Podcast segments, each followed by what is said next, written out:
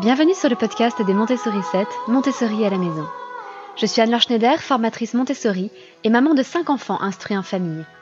Ma mission, c'est d'aider les parents, les assistantes maternelles, bref, tous ceux que dans notre communauté nous appelons des souricettes, à mettre en pratique la philosophie Montessori chez eux, avec leurs enfants ou les enfants qu'ils gardent.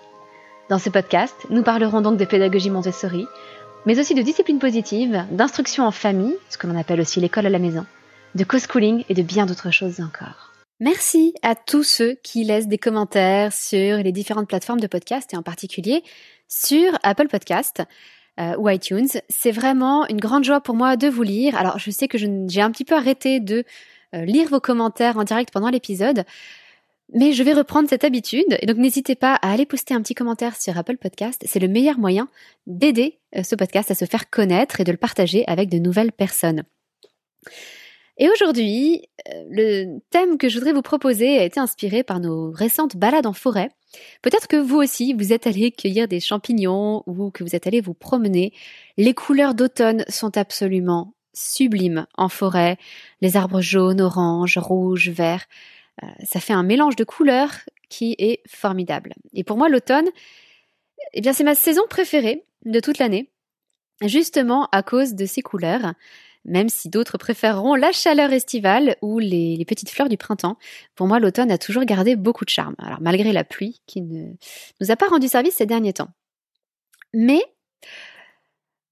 même si dans mes études, j'ai eu l'occasion d'aborder de nombreux sujets, comme euh, les sciences euh, pures, disons, euh, les maths ou la physique, la littérature, les langues étrangères, etc., j'avoue avoir d'énormes lacunes en sciences naturelles. Des lacunes que j'ai déjà bien comblées grâce à mes formations Montessori et puis euh, par mes recherches personnelles ces dernières années, mais je suis encore très ignorante en matière de sciences naturelles. Et si vous êtes comme moi, eh bien peut-être que vous avez beaucoup de difficultés à reconnaître les espèces qui vous entourent quand vous allez vous promener. Ça peut être les plantes, ça peut être les champignons, les insectes que vous croisez, les oiseaux que vous entendez, les arbres autour de vous. Peut-être que tout cela reste très mystérieux, que vous n'avez aucune idée si cet arbre à côté de vous est un orme ou un tilleul. Euh, peut-être que vous n'avez aucune idée quand vous rencontrez un insecte dans votre maison si c'est quelque chose qui pique, qui mord, qui peut, je sais pas, manger vos provisions ou euh, détruire vos livres, ou si c'est au contraire un insecte euh, qui vous sera utile à la maison.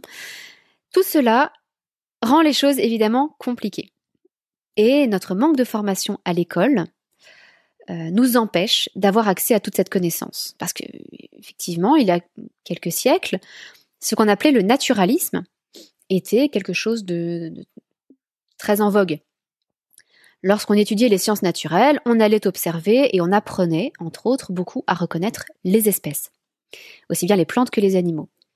Aujourd'hui, même des gens qui font des études extrêmement poussées en biologie n'apprennent pas le naturalisme.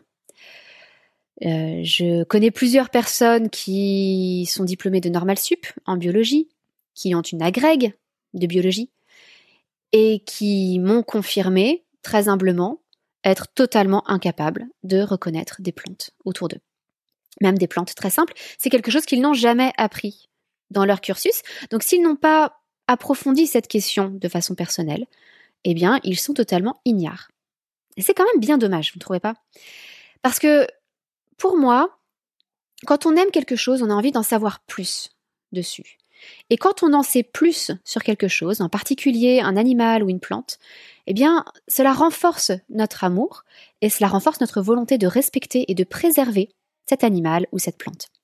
On ne peut pas insister auprès de nos enfants sur la sauvegarde de l'environnement, leur parler des menaces qui planent sur la nature et en même temps les garder dans l'ignorance sur les différentes espèces, leur fonctionnement, comment ces plantes poussent, comment ces insectes vivent, comment tout cela s'organise euh, dans un écosystème, comment certaines espèces vivent en symbiose, etc., etc.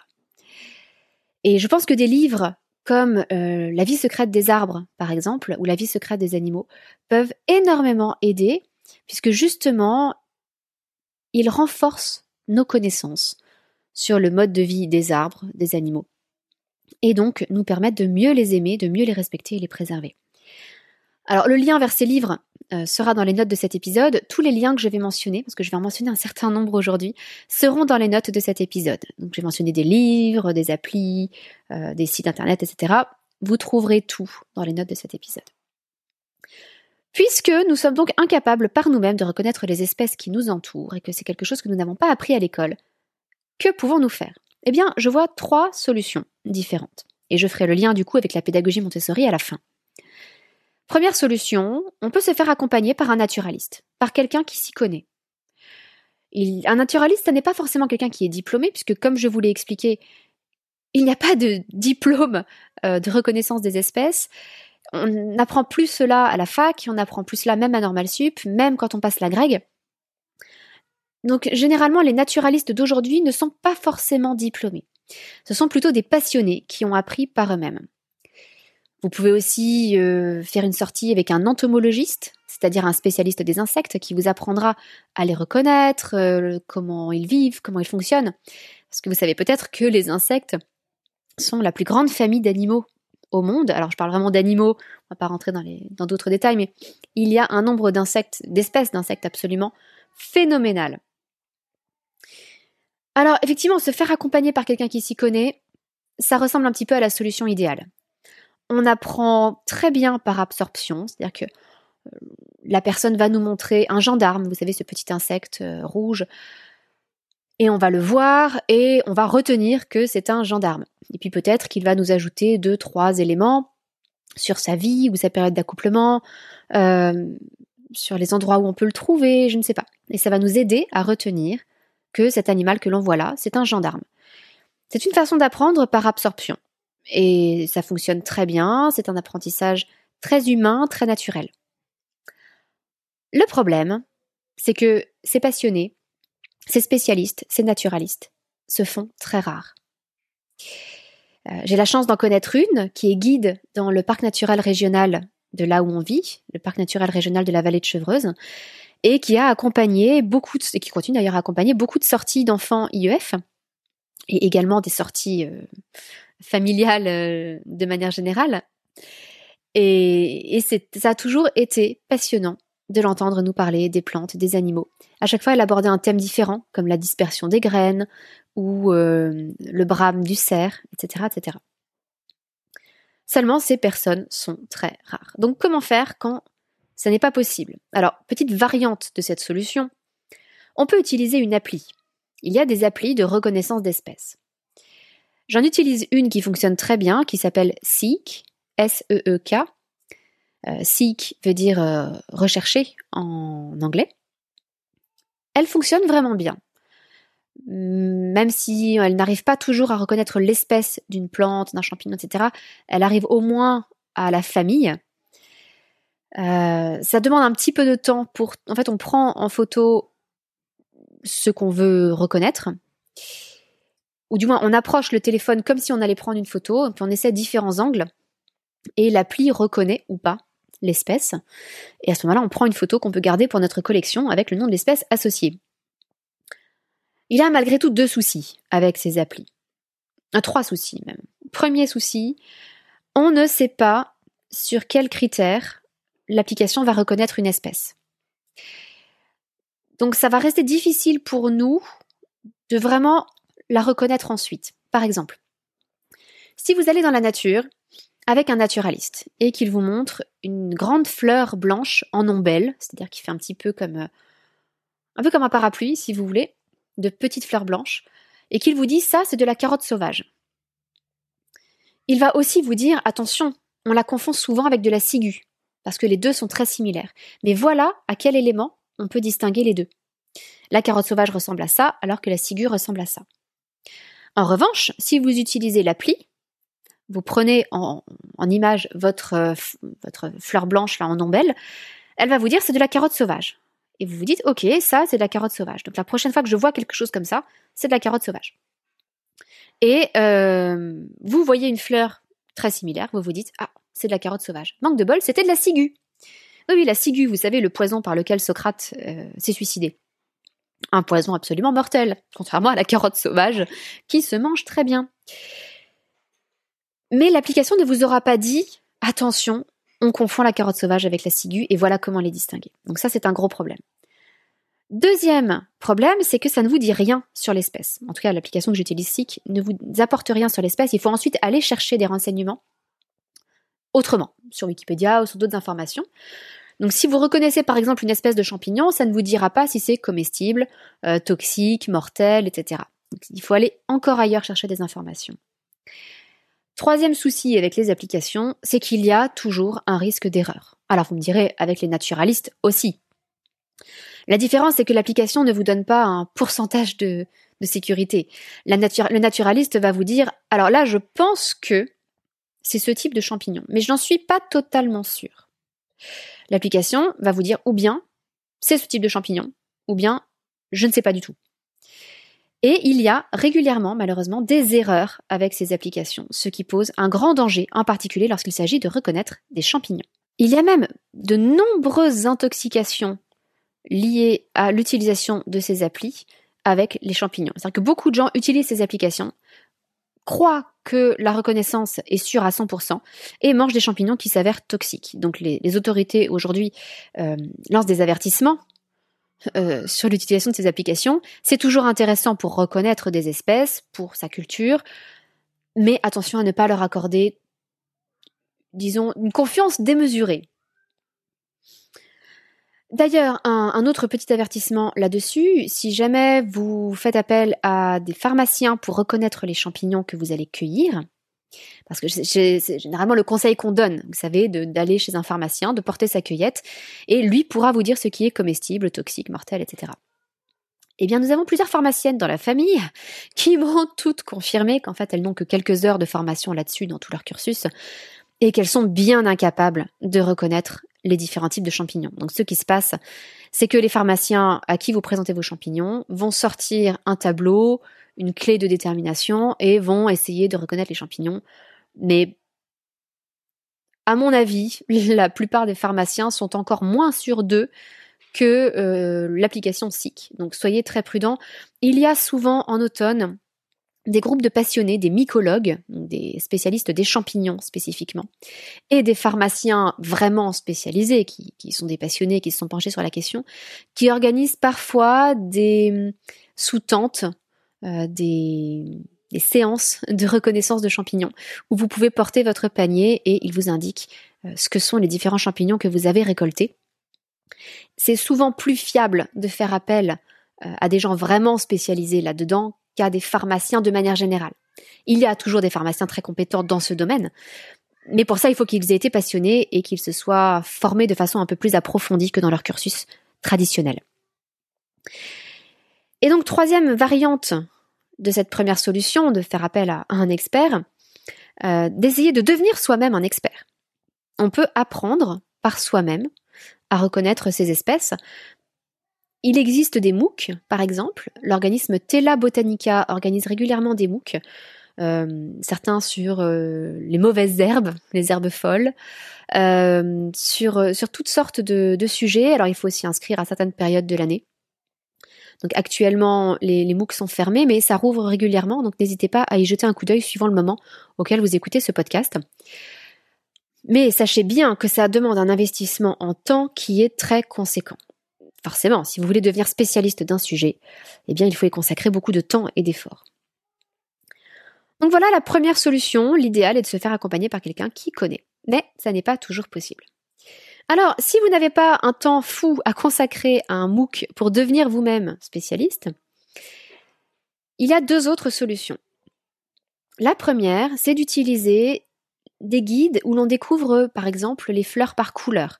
Des choses qui sont donc très vulgarisées. Vous avez un certain nombre de guides où vous commencez, alors spécifiquement pour la reconnaissance des fleurs, où vous commencez par regarder la couleur de la fleur. C'est une fleur jaune, donc vous allez dans la rubrique jaune, et puis là, vous feuilletez les pages.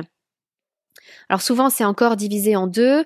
Entre les fleurs, on appelle ça euh, à symétrie axiale, c'est-à-dire les fleurs qui ont un axe de symétrie. Euh, mais si vous faites faire un un demi-tour, un tour de 180 degrés à votre fleur, euh, vous, verrez qu'elle est à l'envers. Il n'y a qu'un seul axe de symétrie, pas deux. contrairement euh, aux fleurs qui sont les mêmes par rotation. C'est-à-dire qu'on peut les faire tourner, euh, elles restent identiques.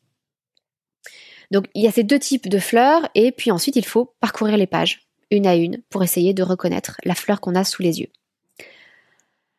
Ça fonctionne, ça ne demande pas beaucoup de compétences, ça ne demande aucun vocabulaire technique. Mais qu'est-ce que c'est laborieux? Je l'ai fait, nous avons un guide qui est remarquablement bien fait dans ce domaine. Nous l'utilisons souvent, surtout pour les enfants, parce que c'est très facile, mais ça prend énormément, énormément de temps. Vous n'avez pas le choix que de feuilleter vraiment et de, regarder les espèces les unes après les autres. Alors, le guide que l'on utilise a quand même beaucoup d'avantages. C'est le guide de la faune et de la flore, qui comprend aussi un CD. Et dans un seul petit guide, vous avez tout. C'est-à-dire que vous avez les plantes, les fleurs, vous avez les arbres, vous avez euh, des insectes, vous avez des reptiles, vous avez des animaux de la forêt, vous avez des oiseaux, et c'est là que le CD est intéressant parce que vous avez les chants d'oiseaux sur le CD. Vous avez les champignons, les mousses et les lichens. Alors, évidemment, ça n'est pas un guide exhaustif, certainement pas. De toute façon, ça n'existe pas, disons, en version transportable pendant une balade. Vous ne trouverez pas de guide exhaustif parce qu'il y a beaucoup trop d'espèces. Mais c'est un guide extrêmement complet. Et si vous ne devez en emporter qu'un en balade, je vous recommande vraiment celui-là. Là aussi, les liens sont dans les notes de cet épisode. Euh, j'utilise des liens affiliés pour Amazon parce que du coup, sans payer plus cher, vous pouvez soutenir les Montessori 7. Mais sachez bien que je ne recommande que des choses que euh, j'ai utilisées ou que mes stagiaires ont utilisées et m'ont recommandé chaleureusement. Là, je l'ai utilisé personnellement et c'est probablement l'un de mes guides préférés parce qu'il est totalement complet. C'est mon guide préféré à emporter en balade. Mais tout cela reste donc très laborieux comme je vous le disais. Et c'est là qu'intervient la troisième solution. Vous avez des guides analytiques qui existent. Euh, on dit aussi que ces guides fonctionnent par clé de détermination. C'est-à-dire que vous regardez ce que vous avez devant vous et vous vous posez une question. Vous avez comme un arbre de décision. Par exemple, c'est un arbre. Est-ce que c'est un feuillu ou un conifère? Est-ce qu'il a des feuilles ou des aiguilles? Ah, c'est un feuillu. Ben, je vais dans la catégorie feuillu. À quoi ressemblent ces feuilles? Est-ce que euh, ce sont des feuilles simples ou composées? Euh, alors, euh, ce sont des feuilles composées. Donc, je vais dans la catégorie feuilles composées. Quelle est la forme de ces feuilles? Est-ce qu'elles sont dentées ou pas dentées? Etc. etc. Et vous avancez, à force de vous poser des questions, dans ce grand arbre de décision, que l'on appelle une clé de détermination, jusqu'à arriver au résultat. Ah, bah, c'est un saule, par exemple. Le souci, alors c'est extrêmement efficace, puisque vous n'avez qu'à vous poser une série de questions et on vous amène à la réponse. Euh, je vais vous mettre un certain nombre de liens dans, le, dans les notes de cet épisode vers des, des guides qui utilisent ce principe-là. C'est extrêmement pratique parce que vous n'avez qu'à vous poser les questions et vous êtes amené au résultat. Vous n'avez pas à feuilleter une centaine de pages pour trouver votre fleur. L'inconvénient, c'est que il faut avoir un minimum de vocabulaire. Par exemple, savoir ce qu'est un feuillu ou ce qu'est un conifère savoir euh, ce que sont des feuilles simples et des feuilles composées et comment les reconnaître.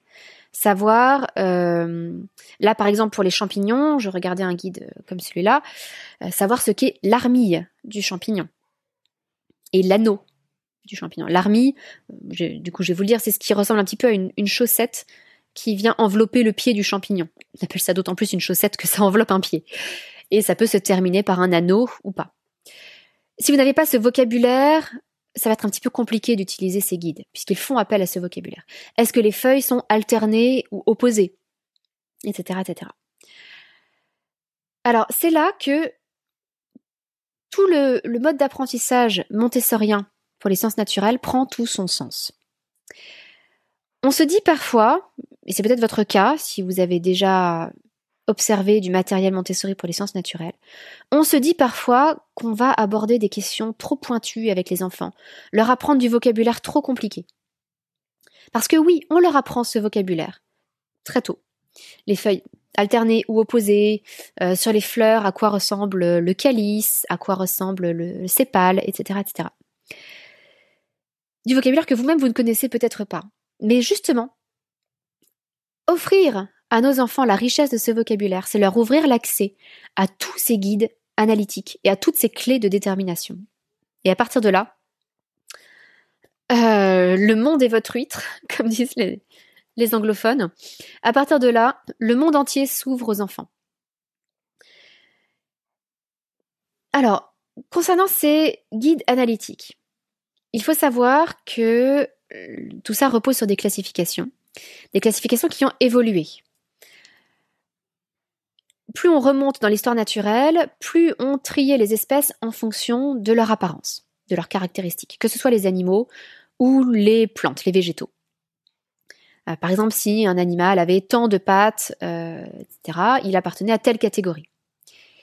Aujourd'hui, on classe les espèces en fonction d'arbres phylogénétiques, c'est-à-dire que on s'interroge sur leur héritage génétique et sur les cousinages, si vous voulez, entre espèces. Et on s'aperçoit que des espèces qui se ressemblent beaucoup, en apparence, ont en fait un patrimoine génétique très différent et sont issues de l'évolution de deux branches très éloignées de l'arbre phylogénétique. Là où vous allez avoir des animaux qui se ressemblent beaucoup moins, mais qui sont en fait cousins germains, si vous voulez, sur un arbre phylogénétique. Donc les classifications ont évolué. En revanche, euh, les noms des espèces, leurs caractéristiques ont très peu évolué. Donc on peut utiliser quand même ces guides analytiques. Certains sont très anciens, mais souvent plus abordables que les guides les plus récents. Il existe des guides très récents comme euh, le guide Flora Gallica, par exemple, mais qui est euh, quasi universellement reconnu comme étant réservé à des spécialistes. Il est très mal conçu, il est, il n'est pas du tout vulgarisé, et accessoirement, euh, des guides comme celui-là coûtent très cher. Les guides actuels qui utilisent des clés de détermination, on les trouve à plus de 85, j'ai même vu des guides à 135, 160 euros. Donc c'est absolument dément, c'est très bien pour des livres de spécialistes qui consacrent euh, toute leur carrière à ça. Ça serait peut-être très utile à la naturaliste que je connais. Pour nous, humbles parents, c'est totalement disproportionné. En revanche, on trouve des guides un petit peu plus euh, anciens, mais beaucoup moins chers aussi. Il y a, c'est ce qu'on appelle des flores, et ces flores ont été euh, étudiées, analysées par des botanistes et des naturalistes depuis bien longtemps. Et donc vous pouvez trouver, il y a une flore qui a été euh, numérisée, donc le contenu, vous pouvez l'utiliser en ligne. C'est la flore Bonnier. Et vous avez aussi la flore de l'abbé Coste, qui est ancienne, mais que vous pouvez trouver parfois dans les brocantes et qui peut être très utile. D'ailleurs, nous en avons un exemplaire à la maison et c'est celui que nous utilisons quand nous faisons euh, une analyse de plantes et que nous cherchons par l'analyse, par la clé de détermination, ce que c'est. Euh, donc tout ça, c'est pour les végétaux. Et vous avez aussi, au niveau des végétaux, la clé de détermination de l'ONF, l'Office national des forêts, qui a mis en place une clé de détermination, alors, très simple, très vulgarisée, avec très peu d'espèces, euh, mais les espèces principales que vous allez pouvoir trouver en forêt. Alors ça peut être un petit peu frustrant si vous en voulez un peu plus, parce que très vite vous allez sortir de cette clé de détermination mais elle est géniale pour les enfants parce qu'en plus elle est illustrée et euh, ça permet justement d'introduire ces notions de euh, feuilles simples, feuilles complexes, feuilles alternées, feuilles opposées. Et donc vous avez une clé de détermination pour les conifères et une clé pour les feuillus. Et avec ça, vos enfants reconnaîtront les principaux arbres qu'ils pourront rencontrer dans les forêts. Alors tout ça, tous ces liens, vous les trouverez encore une fois dans les notes de cet épisode. Euh, je vous donne une dernière recommandation, alors qui appartient plutôt au guide où on peut reconnaître les plantes par couleur. Vous avez les guides de la chaux, qui sont vraiment une référence. L'inconvénient par rapport aux guides euh, complets que je vous proposais, c'est que les guides de la chaux sont thématiques. Vous en avez un, par exemple, sur les plantes par la couleur. Donc là encore, on parcourt toutes les pages pour trouver euh, la, couleur de fleurs que l'on a sous les yeux. Vous avez les arbres d'Europe, etc., etc. Mais ça veut dire qu'en promenade, eh bien vous ne pouvez partir, ou bien vous partez avec tous vos guides, ou bien vous ne partez qu'avec un ou deux guides et vous allez être limité dans vos recherches. Contrairement au guide de la faune et de la flore, qui a un peu de tout en un seul volume et qui est donc assez pratique. Je récapitule un petit peu les trois solutions que vous avez si vous voulez chercher à reconnaître les espèces qui vous entourent. 1. Se faire accompagner par quelqu'un qui s'y connaît. Si on ne peut pas utiliser une appli ou devenir soi-même quelqu'un qui s'y connaît. Deuxième solution, utiliser les guides où l'on découvre par exemple les plantes par couleur.